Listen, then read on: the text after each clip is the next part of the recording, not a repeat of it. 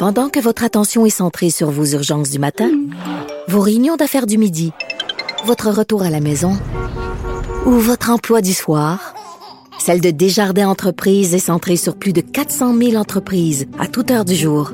Grâce à notre connaissance des secteurs d'activité et à notre accompagnement spécialisé, nous aidons les entrepreneurs à relever chaque défi pour qu'ils puissent rester centrés sur ce qui compte, le développement de leur entreprise.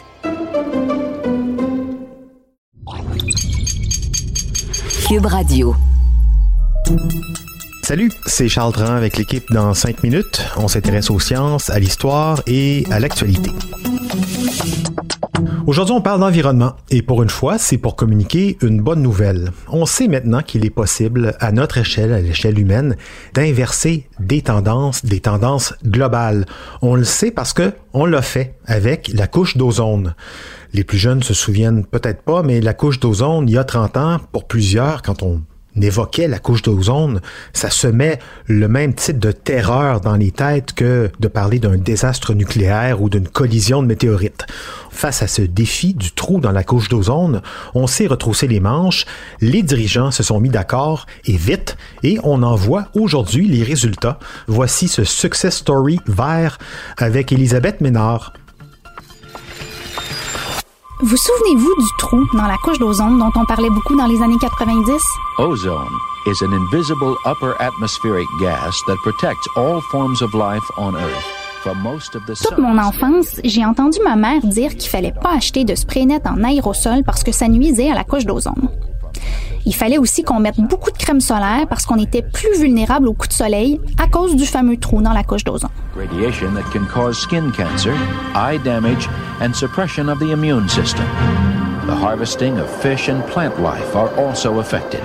30 ans plus tard, bonne nouvelle maman, le trou est lentement en train de se refermer. Des chercheurs ont même découvert que la guérison de la couche d'ozone nous a permis d'éviter un réchauffement climatique supplémentaire de 2,5 degrés Celsius qui aurait été très dommageable. Et tout ça, c'est grâce au protocole de Montréal.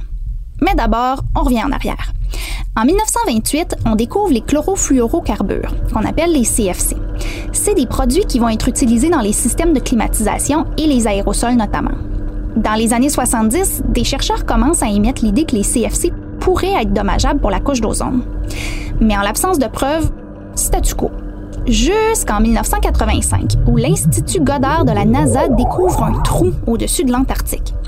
Les dommages à la couche d'ozone étaient en fait plus importants que ce que tous les scientifiques avaient imaginé.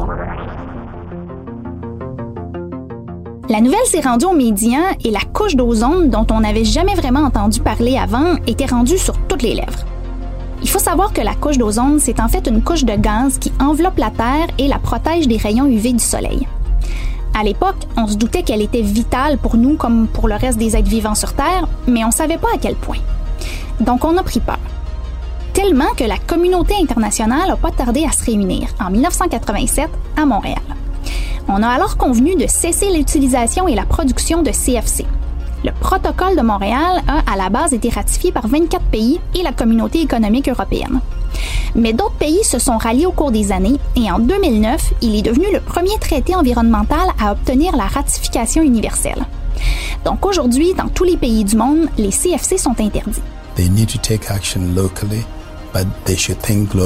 L'ancien secrétaire général des Nations Unies, Kofi Annan, a qualifié le protocole de Montréal d'accord environnemental le plus effectif de l'histoire. Et l'histoire lui a donné raison, parce que le trou est lentement en train de se refermer. Et on estime que si les efforts se poursuivent, il devrait être complètement refermé en 2070. Le mois dernier, des chercheurs de l'Université Lancaster au Royaume-Uni ont révélé qu'on a évité un réchauffement climatique supplémentaire grâce à l'interdiction des CFC. Parce qu'en plus d'attaquer la couche d'ozone, les CFC sont des gaz à effet de serre très puissants qui retiennent la chaleur jusqu'à 10 000 fois plus que le CO2. Ils ont aussi découvert que la capacité des plantes à absorber le CO2 aurait été sérieusement dégradée sans l'interdiction des CFC. Sachant qu'on se dirige présentement vers un réchauffement moyen mondial de 4 à 5 degrés Celsius à l'horizon 2100, on comprend donc que le protocole de Montréal nous a permis d'éviter un réchauffement qui aurait atteint 6,5 à 7,5 degrés Celsius à la même date. Ça aurait été catastrophique. Ce n'est qu'aujourd'hui, 34 ans après le protocole de Montréal, qu'on peut mesurer sa pleine importance. Cette histoire, qui se finit bien, nous montre aussi que les décideurs sont capables de se réunir et de prendre action collectivement pour protéger notre environnement.